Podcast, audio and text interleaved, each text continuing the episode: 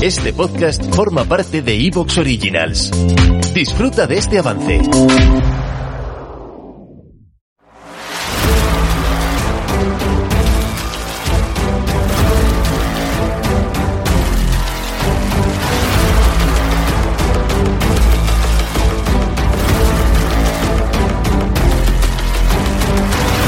Bienvenidos al podcast Técnica Fórmula 1. Episodio número 653. La previa a Bakú.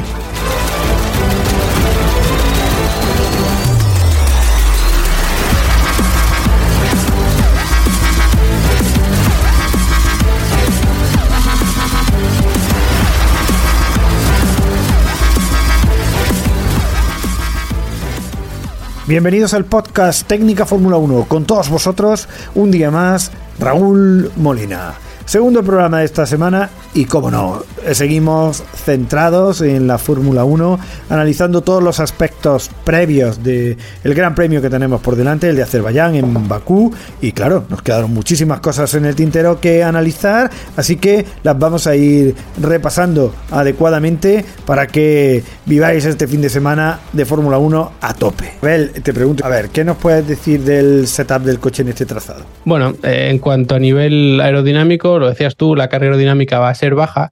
Y es que este circuito tiene una particularidad y es que o necesitas mucha velocidad punta o la aerodinámica tampoco te ayuda tanto. Sí que te va a ayudar un poco, por supuesto, sector 2 y 3, que al final pues es donde más tiempo puedes ganar porque es donde más curvas hay.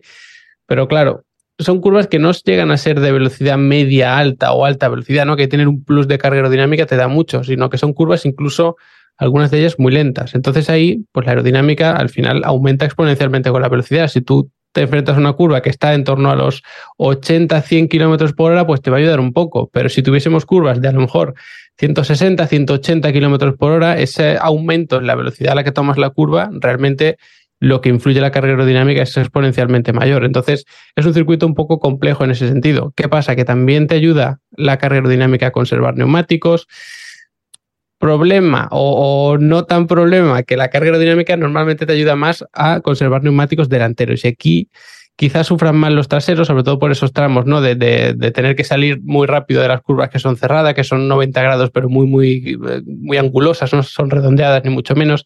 En ese tipo de curvas sufren más los neumáticos traseros y es lo que tenemos prácticamente en todo el trazado. Y luego en recta, pues al final son tracción trasera. Los neumáticos traseros son los que más están sufriendo, más están trabajando y los delanteros como que se dejan llevar, ¿no? Van, van fluyendo por inercia y entonces su temperatura va bajando. Aquí la aerodinámica es, es, un tema, yo creo que bastante, bastante complicado, porque es algo que te gustaría que te ayudase, pero es muy complicado conseguir que te ayude. Entonces, ante esa duda o ante no saber exactamente si le vas a sacar rendimiento o no, pues habrá equipos que pongan mucho menos. Imagino que a lo mejor, por ejemplo, es el caso de, de Ferrari o incluso de Mercedes, mira, ponemos menos carga aerodinámica si no nos complicamos tanto. ¿Quién se puede permitir poner más? Pues, pues Red Bull, ¿no? Que es el, de siempre. Luego, además, por supuesto, el efecto de race, cuando tú tienes más carga aerodinámica, pues es todavía mayor. Eso también son cosas que, hay que tener en cuenta. Luego, tema suspensiones también es muy importante porque en circuitos en los que queremos mucha carga aerodinámica o que queremos poca, pero que sea muy eficiente, ¿no? Conseguir el mayor downforce con el mínimo drag, pues las suspensiones tienen que trabajar en ese sentido. Pero claro, aquí no puedes poner, por ejemplo, un eje delantero excesivamente rígido al balanceo para lo que es un Fórmula 1. Para, lo que es un coche normal siempre va a ser muy rígidos. Pero para lo que es un Fórmula 1, tú sí que necesitas que te acompañe ese, ese eje delantero para entrar bien en las curvas que son tan cerradas, que son 90 grados, ¿no? Que es pegar un pisotón al freno y tirar el coche. Como el tren delantero se te vaya largo, el coche te subirá y eso es un problema que está un poquito solucionado este año, pero se sigue arrastrando un poco, yo creo, de, años anteriores con este nuevo concepto de la Fórmula 1. Entonces, yo creo que las suspensiones van a tener que trabajar ligeramente blanditas delante para que entre bien en curva y luego rígidas detrás, sobre todo para tener eh, un coche que, digamos que sea muy estable atrás para salir rápido de las curvas. ¿no? Yo creo que eso va, va a ser también bastante clave.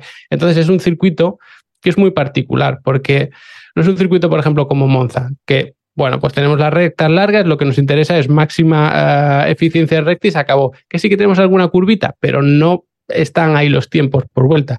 El circuito de Bakú un poco sí, están ahí los tiempos, ¿no? Y por ejemplo, tenemos otro circuito como Spa, que tenemos rectas larguísimas y demás, pero luego tenemos tramos de curvas muy rápidas. No tenemos eso en Bakú. Entonces, es un circuito que a mí personalmente no me gusta mucho, pero sí que es verdad que aporta algo muy distinto a nivel eh, técnico, ¿no? A nivel de reglajes y demás. Yo creo que sí es eh, bastante interesante. Interesante, muy, muy interesante, en efecto. Bueno, en cualquier caso, aunque sobre el papel sea un poquillo así feo, no sea un circuito, pero al final nos deja buenas imágenes y buenas carreras. Vamos a ver si este año también, ¿no? Ignacio, y por tu parte, a ver, no se lleva corriendo mucho en este trazado, son seis años, desde el 2017, si mal no recuerdo. Eh, no sé, ¿cuáles son las anécdotas y estadísticas que te gustaría destacar de aquí de Azerbaiyán? Así es, Raúl, quizás no sea uno de los grandes premios más famosos, populares, pero siempre nos deja bastante tela.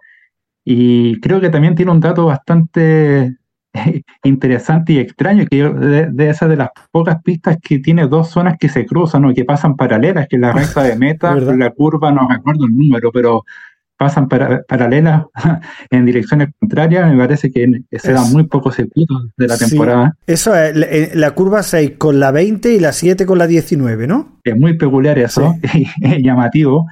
Y, es cierto, llevamos seis temporadas de grandes premios que están abarcadas en siete años porque el 2020 en plena pandemia no se ocupó la pista de Bakú.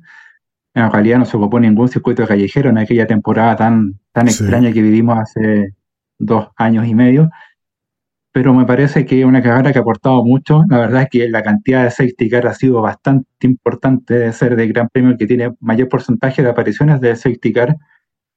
Y si bien en cuanto a resultados, los ganadores han sido bastante lógicos, tres victorias de Red Bull y tres victorias de Mercedes, la, verdad es que el desarrollo de las carreras eh, ha sido bastante lejano a lo, a lo típico.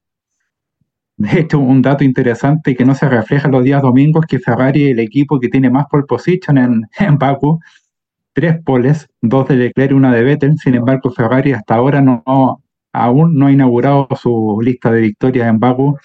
No se ve muy factible que se dé este fin de semana, pero dado que bueno, un Gran Premio tan peculiar, ¿por qué no? Ojalá sería lindo ver a Ferrari de vuelta a lo alto del podio.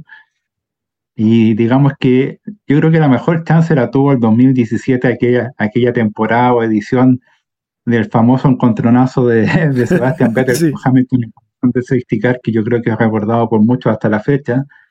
Un momento que a Vettel se le salió un poco la cadena, como se dice en Latinoamérica. La verdad que perdió un poco sus cabales y la pagó bastante barata, porque pudo haber sido una maniobra con una sanción bien, bien dura, partiendo por la desclasificación, que en definitiva no fue, de hecho llegó cuarto ese, en ese gran premio, pero, pero fue una actitud bastante llamativa dentro de las tantas neutralizaciones con safety car que ha tenido este gran premio, que la verdad que han sido numerosas y algunas provocadas por accidentes muy importantes, como el que protagonizaron Max Verstappen y Daniel Ricciardo cuando eran compañeros de equipo en el 2018, que fue un accidente espeluznante, en plena recta de meta, luchando por la victoria, tenían grandes opciones de hacer el, doblete. Richardo venía picando desde atrás y se encontró con Verstappen eh, moviéndose de dirección enfrenada, algo bastante usual en esa época de, de Max. Y la verdad que fue un golpe durísimo que pudo haber sido peor, la verdad. Y demuestra lo peligroso que es toparse en esta pista, sobre todo en la recta principal que se llega a, a velocidades como la que mencionaste, Raúl, 378,2 en su momento botas, aunque no es oficial ese dato, pero fácil los 350 de forma permanente, por lo tanto hay que ser muy cuidadosos en las maniobras. Si no, pregúntenselo también a Grosjean, que dentro de su cantidad impresionante de, de salidas de pista protagonizó a cada una en condición de, de safety car. Ah, eh, la verdad que se han dado situaciones bastante, bastante importantes en este circuito. También el encontronazo que protagonizaron Checo Pérez con Esteban Ocon en su época de, de compañero de Racing Point, que fue una de las tantas colisiones que animaron y seguramente fue la que más lamentaron en el, equipo, porque era una carrera en que tenía muchísimas chances de aspirar al podio, ¿por qué no a la victoria? Pero bueno, ahora lo está padeciendo Alpine, el tener a Ocon con, con Gasly. Pero bueno, ha sido una carrera con, hasta ahora no, no había un dominador excluyente, de hecho hemos tenido seis ganadores distintos, que es algo bastante llamativo. Nico Rosberg, Daniel Richardo, Hamilton, Bottas, Pérez y Verstappen, por lo tanto tenemos buenas chances que este fin de semana alguien duplique su, su número de victorias. Hasta el momento Checo, el piloto con más podios, tiene tres.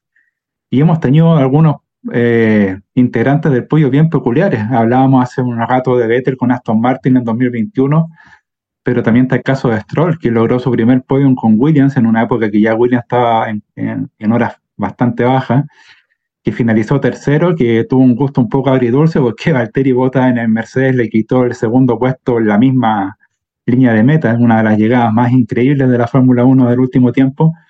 Por lo tanto, esa, esa presencia de distintos protagonistas en el podio nos da a entender que una carrera que pasan cosas exóticas, distintas, y ojalá se repita este fin de semana, que bien lo necesitamos, porque la verdad es que hasta el momento hemos tenido apoyos bastante predecibles, salvo...